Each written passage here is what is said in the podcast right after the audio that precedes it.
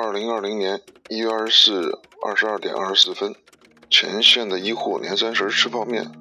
作为一名武汉的外卖骑手，看到这个有点脸红。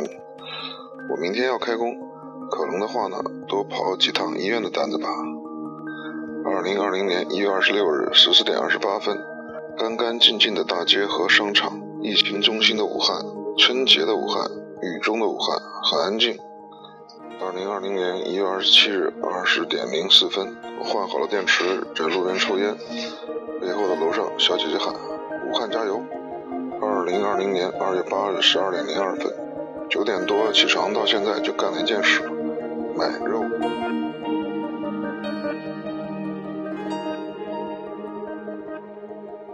呃，我叫吴辉，呃，湖北十堰人。做外卖之前呢，就是陆陆续续做过很多工作。因为我以前虽然在武汉读书，但是呃一直没有在武汉工作过。然后呢，去年七月份呢来武汉之后，之前就会想来武汉要做个什么事情，然后觉得做外卖、做骑手应该还不错吧。然后就所以就七月份就来了武汉，就做骑手了。就是去年七月份我当骑手的刚开始那个时间段，我又重新申请了一个微博账号。我现在的微博粉丝呢是应该是有一万九左右了。普通的微博阅读量大概是一条三万左右，两万多三万。那最多的一条呢一百多万吧，还有一条大概是接近一百万。就当时是他们那个不是有个医院嘛，他们医生啊，年三十晚上他们聚餐，我看到这个视频，他们医生应该是自己录的吧。就是年饭，就是他们医生录的，一包括一边录一边说话，包括桌上就摆的方便面、普通的面包，很普通的一些食物，然后发了这段视频，然后说我们虽然吃的简陋，怎么怎么着，但是我们还是会坚守岗位，是吧？然后呢，我就看那条，你知道吧？看了之后呢，心里就会不太舒服，你知道吧？我就在下面留了一句言，我就转发了一下留言，然后呢，就呃没想到就很多很多很多这个网友点赞，你知道吧？就点赞我那条留言。然后当天晚上就很多，然后第二天就更多了。第二天好像有一万多一万赞，一万多赞，我都傻了，你知道吧？然后呢，其他的这个微博账号转发了我这个我发的这一条，然后这样就粉丝越来越多。直到后来有一个大号发，然后又姚晨转发，这样的话呢，就粉丝越来越多。呃，现阶段武汉还有很多居民呢要上街去采购柴米油盐酱醋茶这些东西，呃，因为。现阶段这个肉啊不太好买，呃，应该是离我不太远的一个小区，你知道吧？他们那附近只有卖菜的，所以他们那小区就有一个人主导呢，大概就是五家人，哎，就委托我去这个帮他们买肉。那五家人呢统计了一下呢，肉还不少呢，就需求量还不少，各种猪肉啊、牛肉啊、鸡肉啊、鸡腿、鸡翅什么乱七八糟挺多。所以呢，当时呢，我统他他们把需求给过来之后，前一天把需求拿到，我就。首先去了呢那个沃尔玛，这沃尔玛之后呢，肯定是要首先买猪肉，因为知道猪肉最紧俏。就一去就懵了，你知道吧？全是人呢，人山人海，那可以就挤不动去。我根本我去进去的时候已经都挤不进去了，而且如果排到我的时候，也不知道有没有肉，我也不敢那样排，太多人挤着，在这个时间段，所以我就放弃了在那儿买猪肉，我就把牛肉买了，鸡翅膀、鸡胸肉。反正就是这些在沃尔玛能够买到的其他的东西我都买好了，然后又去了另外一个专门卖生鲜的一个店，嗯，过来，然后还好，当时也就才十点多，他们刚开门不久，嗯，还能买到猪肉，但是呢，种类就不多了，嗯，他们要求的什么梅条肉啊、里脊肉啊、瘦肉啊，就是什什么三线五花肉啊都没了，就剩下这个。腿肉，嗯，还有五花肉，还有一点排骨，一点腿骨，反正我就乱七八糟的整了大概五份就这样。订单里头不是有帮帮买帮送或者是跑腿订单嘛？就是就是大概晚上比较晚了，五点多六点差不多这个时间段，我刚好经过那个从保利城出来，就是我们这边附近一小区。刚好经过那儿了，看大厅里面有一个单子，就在我旁边没多远，大概三三四百米一个小区，就是发货地址和收货地址都是一个地址。那我就意识到那个价格比较好，四十九块五毛钱。然后我就没想，我就把它抢了，因为这种订单呢，一般就是说呢，就是帮，比如说帮人拿个快件啊，嗯，或者是帮人在楼下买个什么东西啊，或者是那就帮人弄个什么东西事儿，就是不太麻烦。我就把单接了之后呢，他详细就写的是，那个帮他去他们家里采下猫砂。他说他离开，呃，武汉四天了，怎么怎么怎么着，哎，给猫加点水，加点猫粮，大概就是这个意思。我说这没问题啊，小意思啦。我以前养过养过猫，就是猫屎，我知道臭一点，没什么大不了的，对吧？嗯，去了之后呢，联系他，联系他的室友帮我开了门，我进去了，然后呢，他们家就还是嗯加猫粮是吧？加水，然后。嗯，铲便便完了之后是前两天他又联系我，说是帮他去弄，但是这次就没成功，因为他们小区我们现在小区都几乎都封闭了，都不让外人进。我又很醒目，穿着美团的衣服，很醒目啊，肯定是进不去。啊。最后被拦回来了，他们就只能自己解决了。就是还有一次呢，我们一个朋友接了个单子，然后刚接到单子呢，顾客就取消了订单。完了之后呢，过一会儿就给他打电话，就说呢，我订餐呢不是为了吃。我其实是为了找人帮我去找猫，他的猫寄养在别人家里，然后呢，朋友又不注意，把门开开，猫就跑出来了。然后我们朋友就问我，问我们愿不愿意了嘛？本来我以为是那天晚上就去的嘛，已经十点多了。我说晚上去抓猫，那怎么抓得到？那猫抓你还差不多呢嘛，是吧？后来说是第二天早上，然后呢，这个，然后就出发了。第二天早上约的九，第二天早上九点，我们老早起床，去了之后呢。就找找找，他们三十三层楼，我们每个人分了一一段，不可能一个人从我们大家都从一楼到三十三楼，累死了。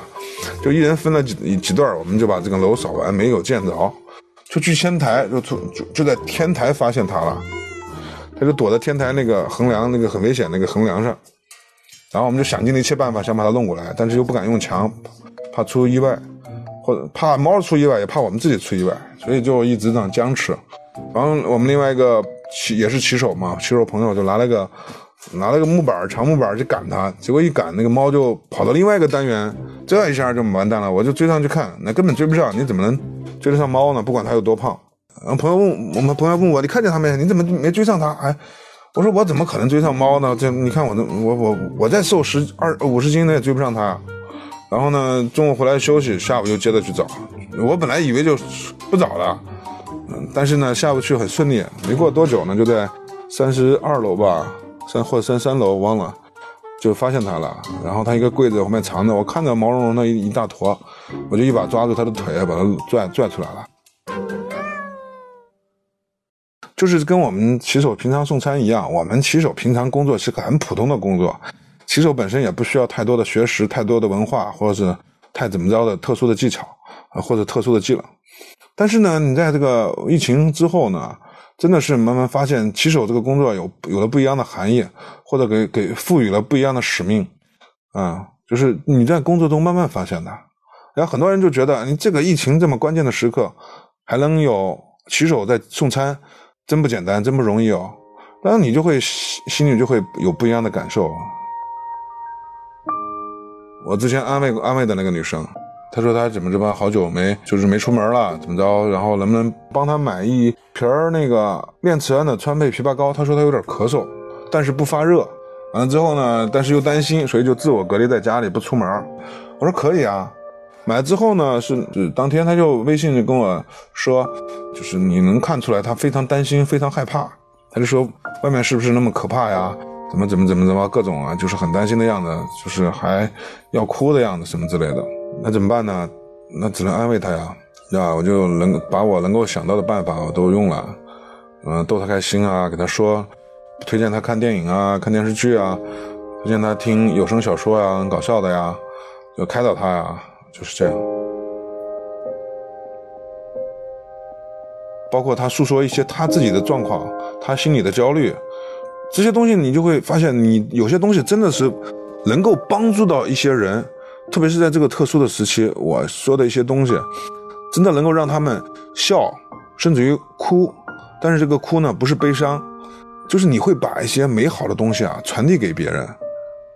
真的没想到自己能够做到这些事情，那么你就会很珍惜。包括微博上好多朋友私信我啊，说怎么怎么着，不管我能不能帮得上，我都会尽量的想办法给他们想出主意。或者包括一些朋友经常鼓励，包括私信鼓励什么之类的，对吧？他们鼓励我，我受到了鼓励，同时他们自己也受到了鼓励，因为我们都需要鼓励嘛。我们都是一个普通人，我们没有那么强的心智，没有那么坚定的信念，是吧？也没有那么强硬，我们都需要鼓励，因为这个时候很难，很艰苦。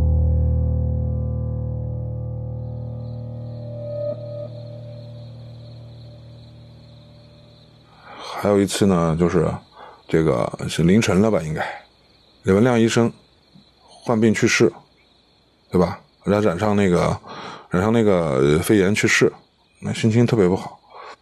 就是，但是呢，我当时是没有发这个微博的，就关李文亮医生的微博的。我反而发了个相对是比较轻松的微博，是因为我不太不太愿意想这个事儿。你包括到现在，我连科比去世这件事我都不太愿意相信，你知道吧？因为我是科比的球迷，你。不管是你自己还是这个世界，总会给你带来一些很多负面打击。如果你一直被这些负面打击所控制，你这个心情是很难从这个阴沉的那个状态走出来的。那怎么办呢？我们普通人，我们只是普通人，我们什么都做不到，或者是我们能做到太有限了。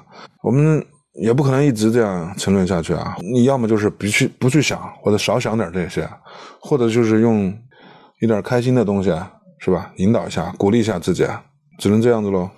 你包括，就是刚封城不久，那次是送餐的路上，就刚送完单，送完之后就往回走，完了之后半路就抛锚了，抛锚了就一个小抛锚一个小区，没办法了，没电了呀。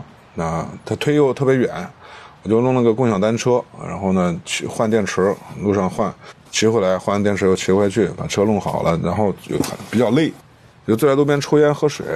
完最后呢，就说我听到楼上有人喊加油啊，然后又听到武汉，然后就是武汉加油，然后一开始挺零散的，是吧？然后呢，那是对面也喊，后后面楼也喊，然后我就拿着手机录，然后后面一个小姐姐就喊武汉加油，然后呢，往回骑的路上呢，就听到好多小区都有人在喊武汉加油，当然唱国歌呢，有人在唱。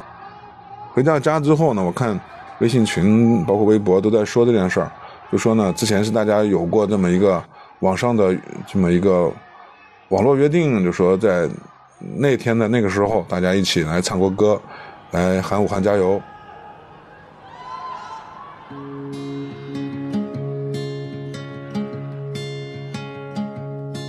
我在整个这个疫情期间拍了很多照片，很多有意思的，或者我认为有意思的，不别人不一定有觉得有意思。我认为拍的最好的两张照片呢，就是哪两张呢？一张就是在这个流浪汉在桃花底下睡，桃花树底下睡觉这一张照片。那天阳光很好，我是去看那个大戏台，刚好呢，我只看见一条狗啊，就晒太阳，黑狗，然后它走到那个大戏台中间，伸了个懒腰，趴那晒太阳。我就觉得那个特别有意思。如果说我们把这个有疫情的这个算作一个正常的这个没有疫情的这两个世界变成平行世界的话。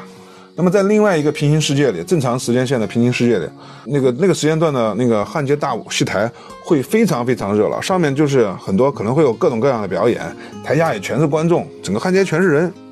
但在那个时间段，那只有一条狗，你知道吧？然后下去拍呢，就我就突然看见另外一个流浪汉在那睡觉，我不确定他是是不是流浪汉，但是我看他在桃花树底下睡觉，没戴口罩，我喊他。我叫了两声，他没理我，还在睡。完了，我喊他给他口罩，我准备喊他的，但是喊了几声没答应。完了之后，旁边一个流浪汉，我说：“哎。”然后呢，他说：“怎么着？”我说：“你们这这怎么都不戴口罩啊？你不知道现在情况怎么着？”他说：“他就说怎么情况是什么样子的？怎么着？是不是那么严重啊？”我说：“很严重，你们是要小心哦。”完了之后呢，我就说：“我这儿还有些口罩，给你们几个吧。你记得他，我说指那个睡觉的。”我说他他睡醒了记得给他啊，别自己都贪污了。然后就拿了四个口罩给他了，然后放在那个台子上，然后他拿走。最后就是这样。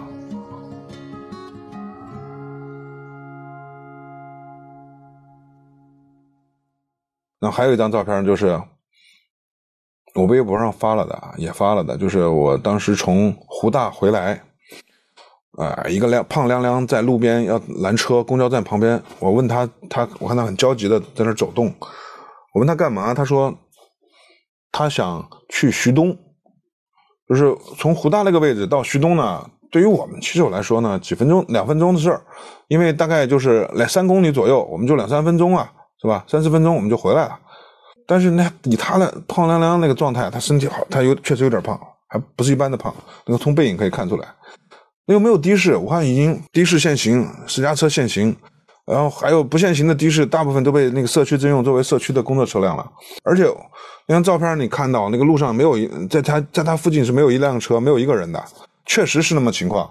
在前面在很远的地方能看到车，但是他附近是那条路在这一段是没有车也没有人的，那个背影看的就是就是就是不舒服，你知道吗？因为那个照片是我走过去之后回来又拍的。我就只能拍到他的背影，那个背影那个照片，我认为是拍的最好。但这两张照片，这两张照片啊，我就觉得是所有的照片里我拍的最好的了。当然，很多人不认同，对吧？因为那照片并没有引起太多人的这个感觉。但是其实我觉得，就是他真的是很能说明一些问题吧。你看着那个背影，真的是非常心酸。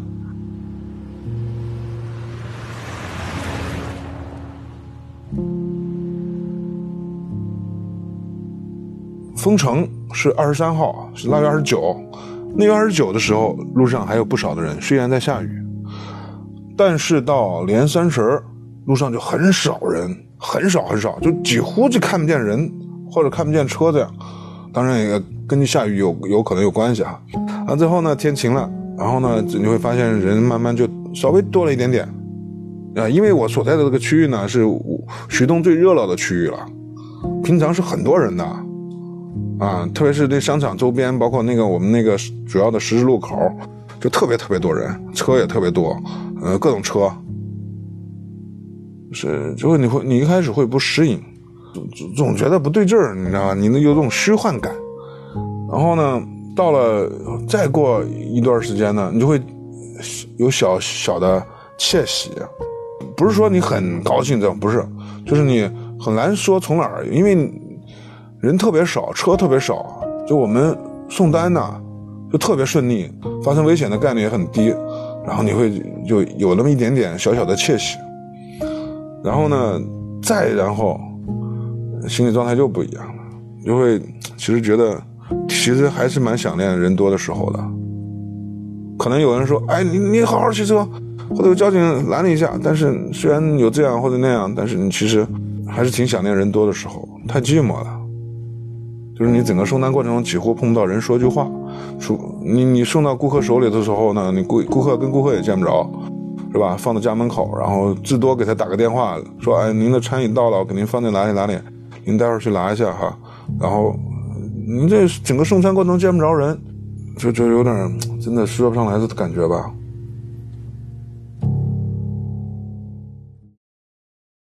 就跟我那天微博写的一样。